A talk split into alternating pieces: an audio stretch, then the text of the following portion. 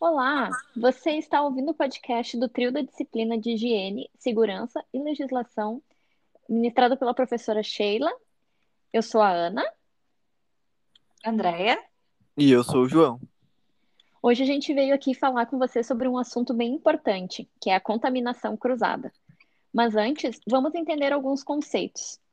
Podemos afirmar, então, que alimento seguro é aquele que apresenta um risco mínimo de contrair doença quem o consome. E a sua origem uh, pode ser uma contaminação biológica, com participação de micro-organismos, as suas toxinas, entre outros. Uh, pode ser uma contaminação química, que acontece pela presença de resíduos agrotóxicos aplicados nas lavouras, de antibióticos aplicados em animais, por exemplo, e contaminação física, que ocorre pela presença de fragmentos de vidro, pedra, metais, entre outros. Esse episódio de estreia, nós vamos abordar esse assunto que é de grande importância para todos os manipulado manipuladores e entusiastas de alimentação segura, a tal da contaminação cruzada, que tanto se ouve falar em jornais e programas de TV. Bom, segundo o próprio Códex Alimentário, que é um nada mais é do que um conjunto de códigos que engloba uma série de regras e especificações técnicas a respeito da alimentação segura. Uh, ele mesmo ele diz e determina que um alimento seguro é aquele que representa um risco mínimo de contrair doenças a quem o consome.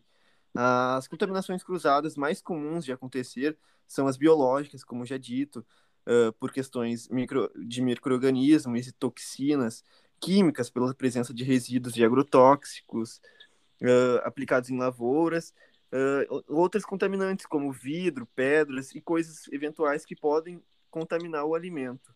Segundo o Codex, a segurança dos alimentos ela representa a garantia de que um alimento não causará danos à saúde do consumidor e quando preparado ou consumido de acordo com o, o seu de acordo com o uso pretendido.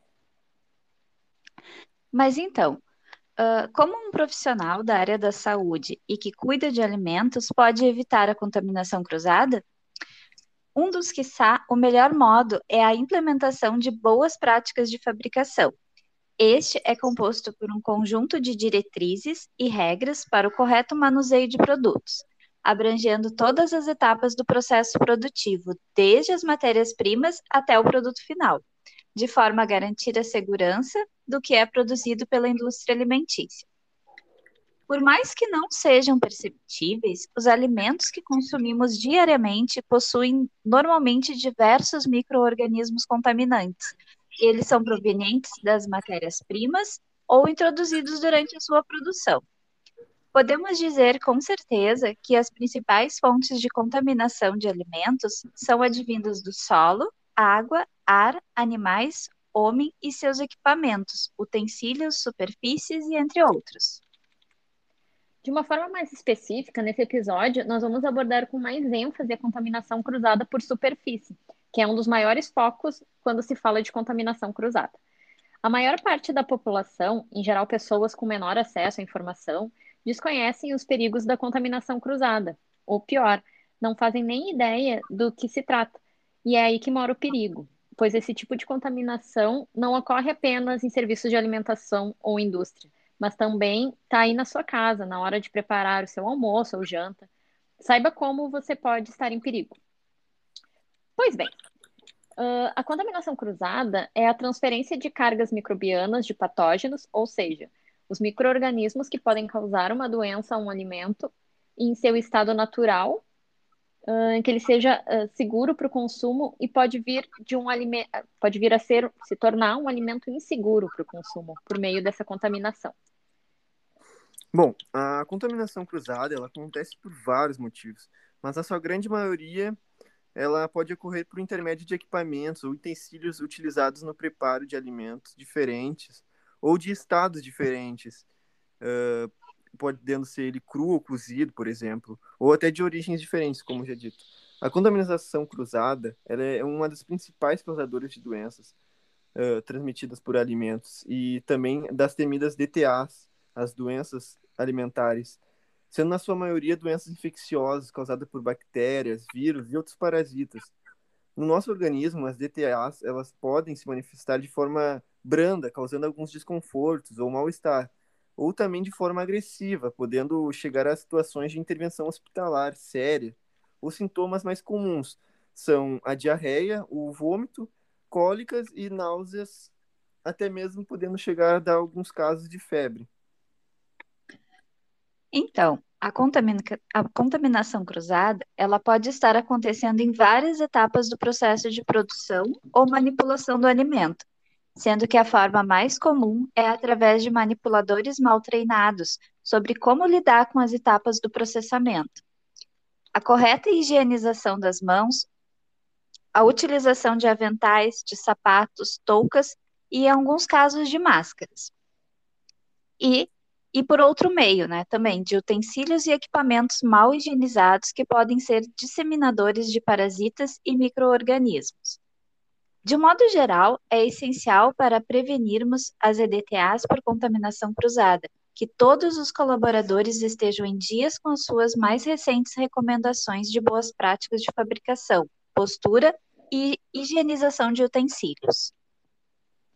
Todas essas medidas, então, são necessárias para evitar que aconteçam esses surtos das DTAs, visto que, para a imensa maioria dos estabelecimentos que manipulam alimentos, a prática de cortar um alimento cru com a carne de aves e em seguida utilizar uh, essa mesma faca cortante né, para fatiar a carne assada pode ser negligenciado por aparentemente não oferecer nenhum risco, o que não é verdade pois podemos estar contaminando a carne que havia passado por um período uh, de coação com bactérias uh, utilizando essa, esse mesmo instrumento. Um caso que aconteceu e foi bastante divulgado na, na mídia, né, como exemplo de, um, de uma contaminação cruzada, lá em 2011, uh, pelo menos 39 pessoas de 15 cidades do Rio Grande do Sul passaram mal após ingerir o achocolatado todinho, contendo detergente. Né? Aí, depois das análises laboratoriais, indicaram que cerca de 80 unidades de 200 ml possuíam um pH muito alto para o alimento. Então, eles uh, viram que no mesmo recipiente uh, tinha sido utilizado o detergente para higienização e não havia sido removido completamente. E esse detergente acabou migrando né, para o alimento, causando essa contaminação. Bom, então como é que a gente evita esse tipo de coisa? Agora a gente vai falar um pouco sobre as normas. Uh, a Anvisa, que é a nossa Agência Nacional de Vigilância Sanitária, ela dispõe de alguns regulamentos técnicos, como os de boas práticas de fabricação, que nos auxiliam a reduzir esse tipo de, de incidente. Uh, em 2004, foi publicado pela Anvisa a RDC de número 216, que estabeleceu as normas que regem as boas práticas de fabricação e manipulação dos alimentos. Ah, essa RDC ela foi pensada e implementada para projetar, uh, nos proteger e proteger a saúde da população uh, contra doenças provocadas pelo consumo de alimentos contaminados. As regras são voltadas ao serviço de alimentação, como padarias, com uh, confeitarias, lanchonetes e todo tipo de restaurante, mas ela também se aplicam a algumas indústrias A implementação das boas práticas de fabricação, a higienização correta dos alimentos, das mãos e dos utensílios e equipamentos utilizados durante o processo, eles podem evitar com que esse tipo de contaminação por EDTAs aconteça. Além das boas práticas de fabricação, os estabelecimentos também podem se beneficiar pelas implementações dos, de POPs e diminuir ainda mais os riscos por contaminação cruzada. A melhor forma de nos prevenirmos de sofrer com surtos alimentares que podem gerar grandes transtornos e, e encarar o alimento como algo de extrema importância é a implementação de uma cultura de regras e procedimentos de higiene e cuidados é o caminho para entregar a segurança e o bem-estar ao consumidor. Apesar de todos esses regulamentos que nos ajudam na prevenção, Ainda cerca de 40% das doenças transmitidas por alimentos em países da América Central e Sul são causadas por preparo e manipulação inadequadas, de acordo com o Instituto Pan-Americano de Proteção de Alimentos e Zoonoses. Esse dado é assustador, não é mesmo?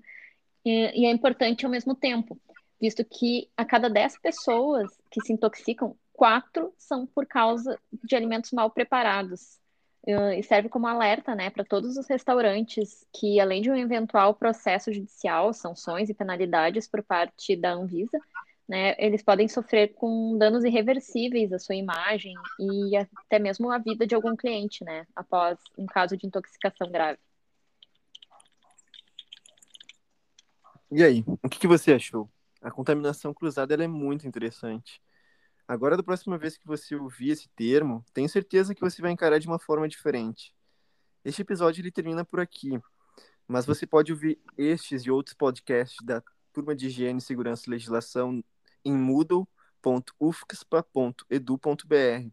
Este episódio ele teve locução e edição de áudio e coordenação feitos por Andréia, Ana e João Vitor. Até a próxima. Até a próxima. Até.